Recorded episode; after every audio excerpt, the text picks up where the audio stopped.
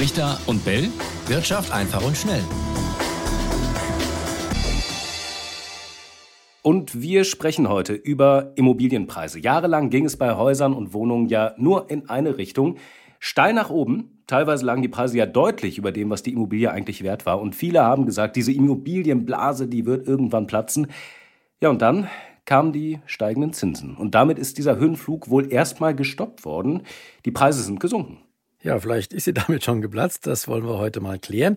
Wir wollen auch darüber sprechen, ob es sich deshalb jetzt schon lohnt, ein Haus zu kaufen, ob es wirklich günstiger geworden ist, ob man richtige Schnäppchen machen kann. Und dafür haben wir einen Gast eingeladen. Mirjam Mohr vom Kreditvermittler Unterhüb. Frau Mohr, Sie kennen sich ja aus, denn Sie vermitteln allen, die ein Haus kaufen wollen, einen Kredit. Und die sind durch die hohen Zinsen ja teurer geworden, die Kredite. Was hat das nun für Auswirkungen auf die Hauspreise? Ja, die Zinsen für ähm, Immobilienfinanzierungen sind letztes Jahr deutlich gestiegen, auch sehr schnell gestiegen, auf ein Niveau zwischen 3,5 und 4 Prozent für zehnjährige Zinssicherheit. Ähm, das hat dazu geführt, dass sich die Immobilienpreise im letzten Jahr ähm, nach unten entwickelt haben. Wir sehen allerdings schon, dass wir seit Beginn diesen Jahres ähm, Preise deutschlandweit wieder in einem stabilen Korridor sehen ungefähr auf dem Niveau von etwa zwei Jahren. Wir sehen aber ganz deutliche regionale Unterschiede. Neulich kam tatsächlich die Meldung, dass die Preise für Immobilien so stark gefallen seien wie, wie, wie selten zuvor. War das übertrieben? Bei Aussagen über Immobilienpreise ist es immer sehr, sehr wichtig, dass man sich genau anguckt, welche Zahlenbasis ziehe ich heran. Die Meldung, die Sie wahrscheinlich meinen, war vom Statistischen Bundesamt, die Ende Juni gesagt hat, dass die Preise im ersten Quartal diesen Jahres um durchschnittlich 6,8 Prozent gegenüber dem Vorjahresquartal gesunken sind. Und das war auch ein deutlicher Rückgang. Gleichzeitig, und das ist ganz wichtig, kommen wir aus einer ganz langen Niedrigzinsphase. Und in dieser Niedrigzinsphase sind die Hauspreise deutlich gestiegen, auch wieder regional unterschiedlich. Und diese, diesen Preisrückgang, den wir gesehen haben im letzten Jahr, der war wirklich nur ein kleiner Teil von dem, was die Preise vorher an Boden gut machen konnten. Wenn Sie sagen regional unterschiedlich, wo sind die Preise besonders stark gefallen und wo hat sich vielleicht gar nicht wirklich verändert? Äh, wenn wir zum Beispiel jetzt äh, meine Heimatstadt München anschauen, da sinken die Preise seit Jahresanfang auch ein bisschen weiter, deutlich langsamer als im letzten Jahr. Aber wir sehen seit Beginn des Jahres einen äh, Preisrückgang um etwa drei Prozent. Also bei Wohnungen jetzt? Ähm, bei Wohnungen, bei Häusern, bei, bei Immobilien insgesamt. Ach so, okay. Mhm. Und im Vergleich zum Vorjahresmonat, also Juni ähm, 2022, waren es immerhin 13 Prozent. Und wenn ich da kurz erklären darf, Sie hatten es jetzt auch äh, zu Recht gefragt, Wohnungen, Häuser. Mhm. Es ist ja wichtig zu gucken, auf welche Zahlenbasis ich schaue. Und wenn man jetzt einfach einen schnöden Durchschnitt aller äh, Immobilientransaktionspreise nehmen würde zu einem bestimmten Zeitpunkt, dann hätte man ja so Mischeffekte drin. Was wir gemacht haben bei Interhyp, wir haben 1,6 Millionen Objektdaten, Preise von Immobilien aus unseren Transaktionen ähm, aus den letzten Jahren gesammelt und haben damit ein, ein Modell, ein Machine Learning Modell gefüttert. Und dieses Modell kann zu jedem Zeitpunkt eine beliebige Immobilie bewerten. Und was wir jetzt machen, ist, dass wir so einen sogenannten Warenkorb aus Immobilien basteln. Also so etwa, wie es das Statistische Bundesamt mit der Inflation macht. Das heißt, in diesem Warenkorb sind immer gleichartige Immobilien. So stellen wir sicher, dass bei, ähm, bei, einem, bei einer Preisentwicklungsbetrachtung nicht Effekte drin sind, dass Menschen immer kleinere Immobilien kaufen, weil die immer teurer geworden sind oder dass sie eher ältere Immobilien kaufen, sondern wir vergleichen wirklich Äpfel mit Äpfel. Und wenn ich sage, München ähm, sind die Preise jetzt im Vergleich zum Vorjahresjuni um 13 Prozent gefallen, dann ist es wirklich eins zu eins der faire Vergleich von gleichartigen Immobilien. Gut, dann noch ganz kurz die Nachfrage, ist das jetzt viel oder gibt es noch Regionen in, in Deutschland, womöglich dann ländlichere, wo die Preise noch viel mehr gefallen sind? Also wenn ich ähm, im Durchschnitt äh, gucke, ganz Deutschland, dann sind die Preise äh, deutlich weniger gefallen als in München. Da haben wir jetzt auch äh, seit Beginn des Jahres eine Stabilisierung. Ungefähr ein Prozent gehen die Preise im Schnitt schon wieder nach oben. Wenn ich jetzt äh, Metropolen wie Berlin anschaue, dann war der Preisrückgang letztes Jahr auch äh, geringer. Und wir haben jetzt auch etwa stabile ähm, Preisentwicklungen in diesem Jahr. Städte wie Leipzig ähm, ganz besonders, also sehr unterschiedlich. Da sehen wir seit Jahresbeginn sogar wieder leicht steigende Preise, also etwa drei Prozent plus seit Jahresbeginn. Also wenn ich Sie richtig verstanden habe, entwickeln Sie so eine Art äh, Inflationsrate wie das Statistische Bundesamt, mhm. aber für Wohnimmobilien, aber mhm. dann tatsächlich für die regionalen unterschiedlichen Märkte. Ähm, kann man sagen, vielleicht nochmal äh, kurz zusammengefasst, wo man das bekommt? Denn ähm, man ist ja normalerweise so, dass man sich für eine Immobilie in einem bestimmten Gebiet interessiert. Mhm. Ähm, also diese Daten, die haben wir bei Interhyp, weil wir einfach einen großen Datenschatz ähm, besitzen aus unserer 25, fast 25-jährigen Historie. Und das können wir entwickeln und wir äh, beraten ja unsere Kunden und Kundinnen zum Immobilienerwerb. Und da kann natürlich auch die Preisentwicklung für eine bestimmte Lage, für, einen bestimmten, für eine bestimmte Region eine wichtige Indikation sein für einen Kaufinteressierten. Das heißt, der Interessent oder die Interessentin, die kommt direkt nicht an diese Daten dran. Nee, genau, die kommt zu uns und äh, wir teilen jetzt, so wie wir drüber sprechen, auch diese Daten sehr gerne. Ähm, es gibt auch auf unserer Webseite die Möglichkeit, über Bewertung einer bestimmten Immobilie sich im Einzelfall sozusagen ähm, unterstützen zu lassen. Aber diesen Index ist es was, was wir bei uns proprietär ähm, erheben. Okay, kommen wir vielleicht nochmal zu dem Grundgedanken ähm, äh, von, von unserer Podcast-Folge. Ist es tatsächlich jetzt günstiger geworden und lohnt es sich jetzt zu kaufen? Wenn ich mir das jetzt überlege, klar sind die Preise für Häuser, für Wohnungen womöglich jetzt günstiger als zur maximalen Hochphase. Jetzt haben wir aber einen vierfachen Zins, den wir zahlen müssen. Also ist es am Ende nicht jetzt für Kaufinteressenten trotz der gesunkenen Preise nicht sogar teurer geworden, weil sie jetzt eben nicht mehr 1% Zinsen zahlen, sondern 4%. Also ist es am Ende nicht sogar noch schlechter für Kaufinteressenten geworden? Also grundsätzlich ist es schon so, dass ähm, die Leistbarkeit von Immobilien im Durchschnitt gesunken ist. Wir haben die Preisentwicklung gerade besprochen. Also Preise sind letztes Jahr deutlich gesunken, aber wenig gesunken im Vergleich zu der Entwicklung der letzten Jahre. Die Zinsen sind gestiegen, pendeln sich gerade ein zwischen dreieinhalb und vier Prozent Zinssicherheit wichtig ist. Deutschland hat ja strukturell eher zu wenig leistbaren Wohnraum. Das heißt, die Preise werden unserer Meinung nach gestützt davon, dass der Wunsch nach dem Eigenheim ja ungebrochen hoch ist. In Deutschland haben wir ähm, etwa 50 Prozent Eigenheimquote, unteres Ende von Europa. Der Wunsch nach Eigenheim ist nach wie vor hoch. Die Preise haben ein neues Gleichgewicht gefunden mit regionalen Unterschieden. Was auch spannend ist, es gibt wieder mehr Immobilien im Angebot. Es war ja jahrelang so in, in begehrten Wohnmetropolen, dass sie quasi kein Angebot von Immobilien fanden, dass sie teilweise im Auktionsstil oder teilweise ohne gründliche Besichtigung Immobilien erwerben durften. So sieht der Verkäufer ließ. Und das hat sich schon geändert. Wir sehen auch in vielen Märkten, dass der Druck auf die Mieten ähm, schon steigt und perspektivisch wieder steigen wird. Das heißt, Unserer Meinung nach gibt es jetzt wenig Grund zu warten. Ähm, natürlich immer vor dem Hintergrund, dass eine Immobilie, eine Entscheidung für eine Immobilie eine total individuelle ähm, Entscheidung ist und man wirklich im Einzelfall ganz genau gucken muss, was ist für mich wichtig.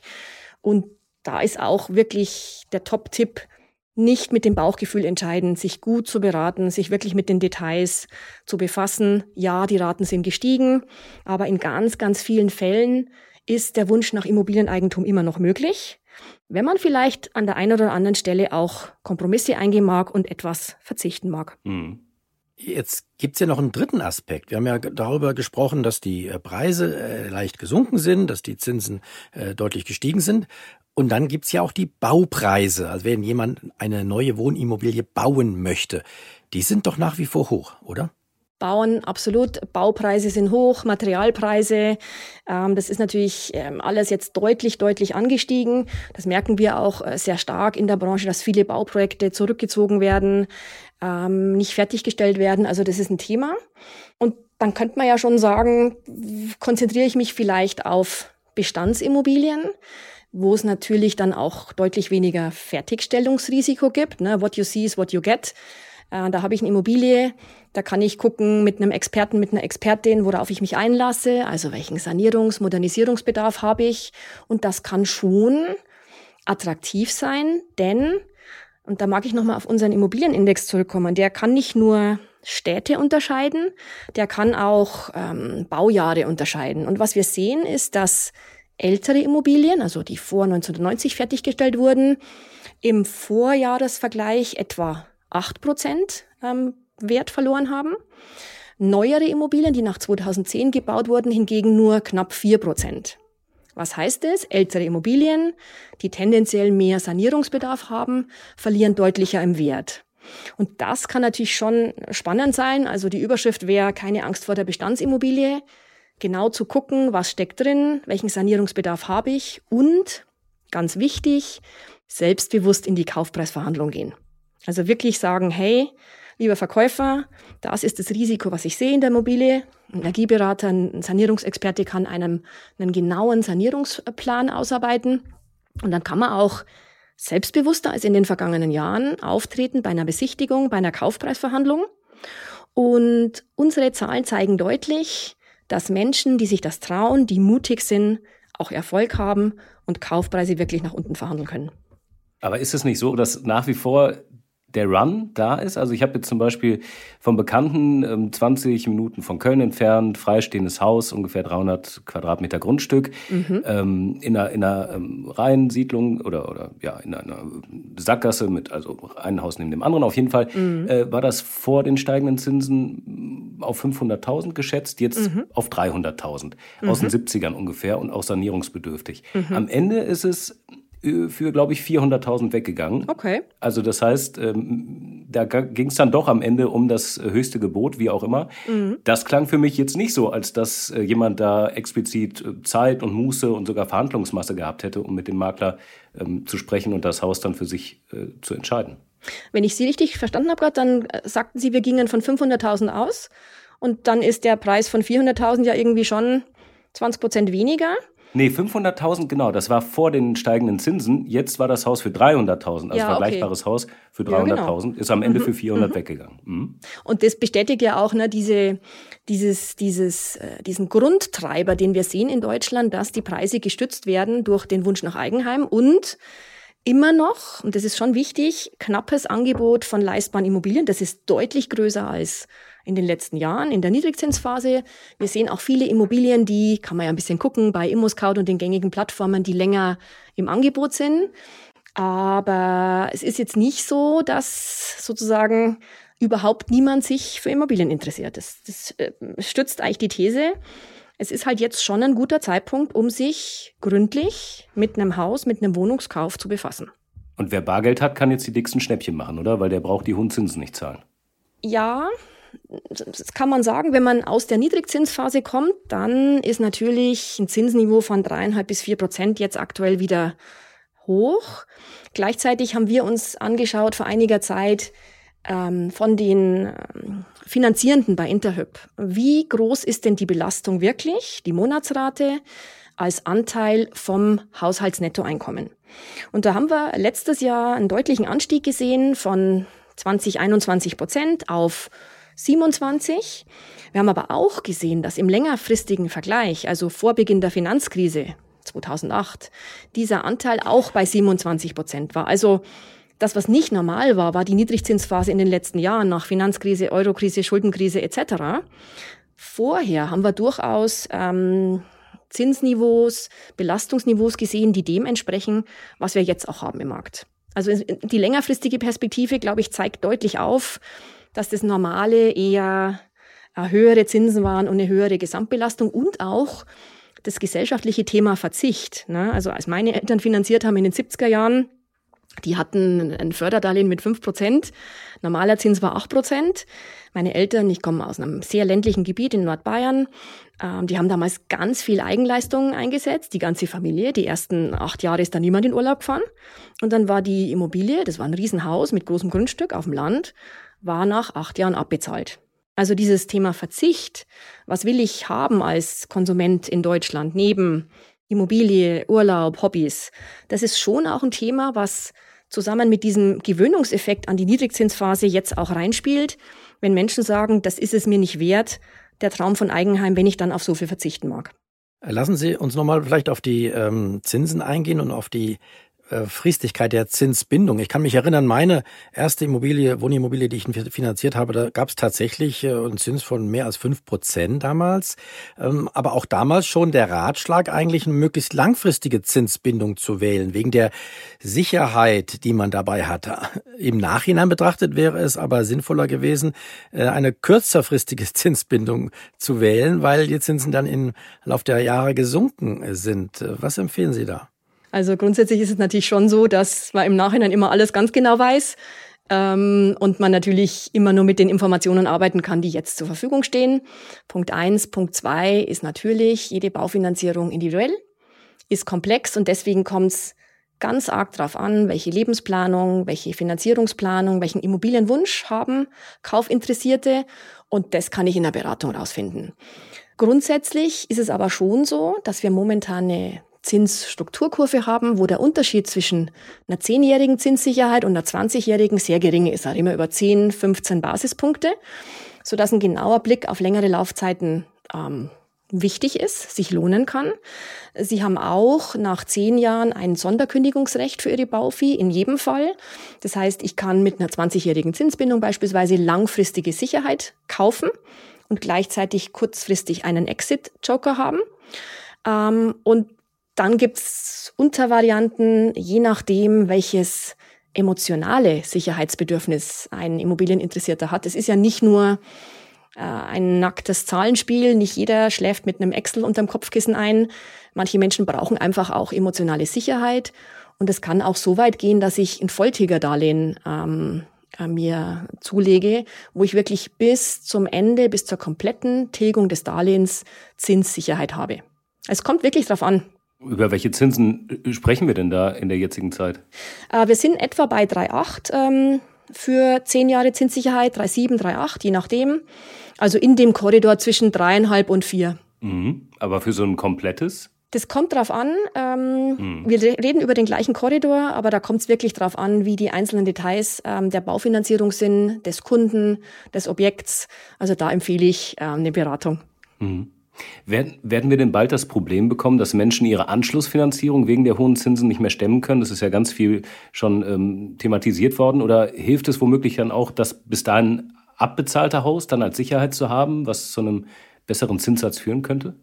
Also ganz klar keine Angst vor der Anschlussfinanzierung. Ähm, Menschen, die jetzt ähm, in der Anschlussfinanzierung ähm, laufen oder deren Zinsbindung ausläuft, die haben im Durchschnitt ähm, vor elf 10, 11, 12 Jahren finanziert. Ganz viele davon haben sich ähm, eine relativ hohe Anfangstilgung gesichert und viele davon haben auch ein ähnliches Zinsniveau aktuell wie damals.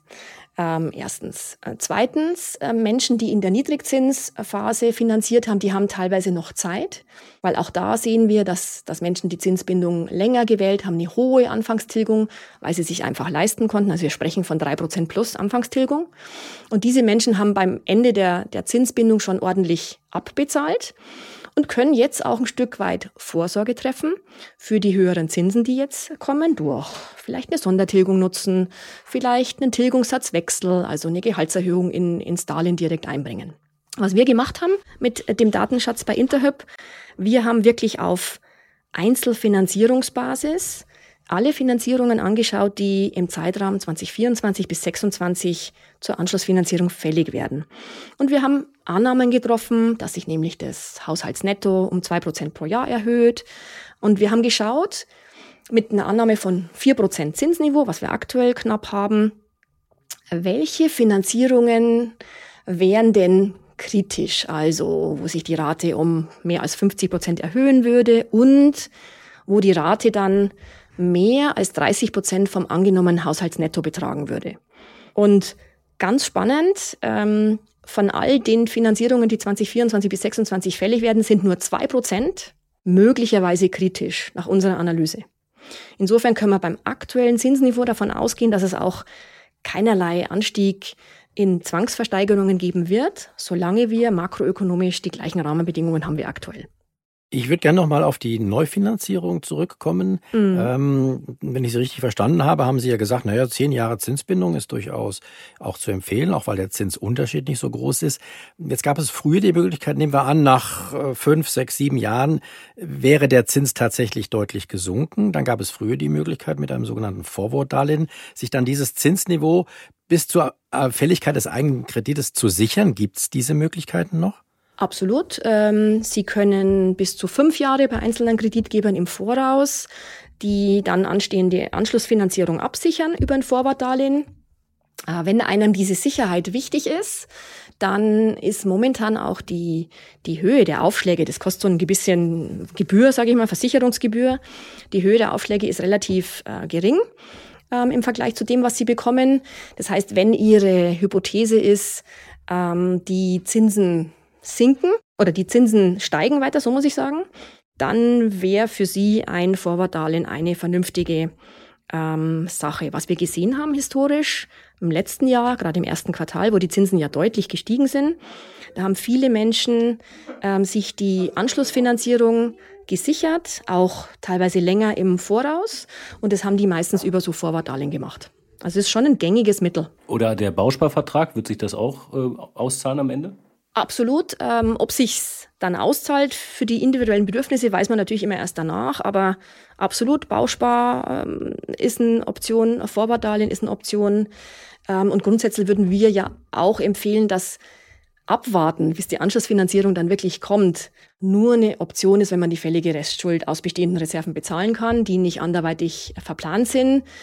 Und was wichtig ist bei der Anschlussfinanzierung, ähm, Immobilienfinanzierende sollten die Anschlussfinanzierung genauso wichtig nehmen wie die Erstfinanzierung. Also gerade jetzt lohnt sich ein umfassender Marktvergleich bei der Anschlussfinanzierung.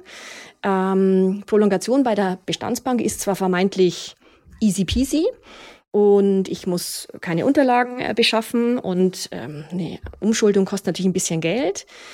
Aber die Bank, die eine Immobilie neu finanziert, die würde die Immobilie neu bewerten. Das kann ein großer Vorteil sein. Konditionen für Neukunden in der Finanzierung sind teilweise besser. Also da lohnt es sich auf jeden Fall zu vergleichen und die Anschlussfinanzierung genauso ernst zu nehmen wie die Erstfinanzierung. Was sind denn, Frau Mohr, die häufigsten Fehler, die Immobilienkäufer machen, die man unbedingt vermeiden sollte? Großer Fehler ist, nicht die eigenen Motive für einen Immobilienbesitz klar haben. Vor der Finanzierungsplanung kommt die Lebensplanung. Was ist mir wichtig im Leben? Wo und wie? Mit wem will ich wohnen? Wie lang? Wie viel Flexibilität brauche ich? Das ist ganz, ganz wichtig vorab zu klären. Der Fehler Nummer zwei ist, dass man sich nicht beraten lässt äh, zu finanziellen Möglichkeiten. Wir haben erst vor kurzem eine Leistbarkeitsstudie durchgeführt, wo wir Menschen gefragt haben, wie geht denn ihr eigentlich um? Und das sind unter 40 Prozent der Menschen haben gesagt, nee, wir haben uns wirklich beraten lassen, haben uns mit den finanziellen Details befasst. Der Rest entscheidet nach Bauchgefühl, also weg vom Bauchgefühl hin zu einer Beratung was ähm, auch kritisch werden kann, wenn man Gesamtkosten inklusive Kaufnebenkosten nicht im Blick hat. Gerade bei ähm, Objekten vom Bauträger, wo es Bemusterungsthemen gibt oder vielleicht auch noch Bausachen, immer ein Budgetpuffer haben, weil einem am Ende doch nochmal die anderen Fliesen vielleicht besser gefallen als vorher. Ähm, Immobilienbewertung, ähm, wenn die nicht von einem qualifizierten und kompetenten Sachverständigen gemacht wird, kann ein Fehler sein ganz heiß diskutiert und, und wichtig ist natürlich Modernisierungsbedarf. Wenn der falsch eingeschätzt ist und nicht von einem erfahrenen Energieberater abgesteckt wird, das kann schwierig sein. Und, und dann, wir haben es gerade besprochen, ähm, Zurückhaltung in den Kaufpreisverhandlungen. Wenn ich zu sehr das mache, was der Verkäufer möchte, kann ich, kann ich einen Nachteil davon tragen. Und sehr großer Fehler aktuell nicht frühzeitig an die Anschlussfinanzierung denken und sich nicht vorbereiten auf das, was kommen wird, wenn ich in ein paar Jahren zu einem höheren Zinsniveau Anschluss finanzieren soll. Also Stichwort Anschluss. Ähm, ich würde sagen, wir machen auch nochmal einen Anschluss äh, in ein paar Monaten, vielleicht in ein paar Jahren und schauen mal dann, wo wir dann stehen mit den Immobilienpreisen und den Zinsen in Deutschland. Ich glaube, Raimund, für heute mit Blick auf die Uhr fast 25 Minuten rum für äh, unsere Podcast-Folgen-Verhältnisse äh, schon ziemlich lange und ähm, wir haben ziemlich viel erfahren. Vielen Dank, Frau Mohr, erstmal an der Stelle für all die Infos und die spannenden Einblicke. Ähm, hat sehr viel Spaß gemacht. Herzlichen Dank. Ich habe mich gefreut, dabei sein zu dürfen. Ja, fast doppelt so lange wie normal, aber das hat sich wirklich gelohnt. Schönen Dank, Frau Mohr. Und ja, tschüss. Bis zum nächsten Mal. Tschüss. Richter und Bell. Wirtschaft einfach und schnell.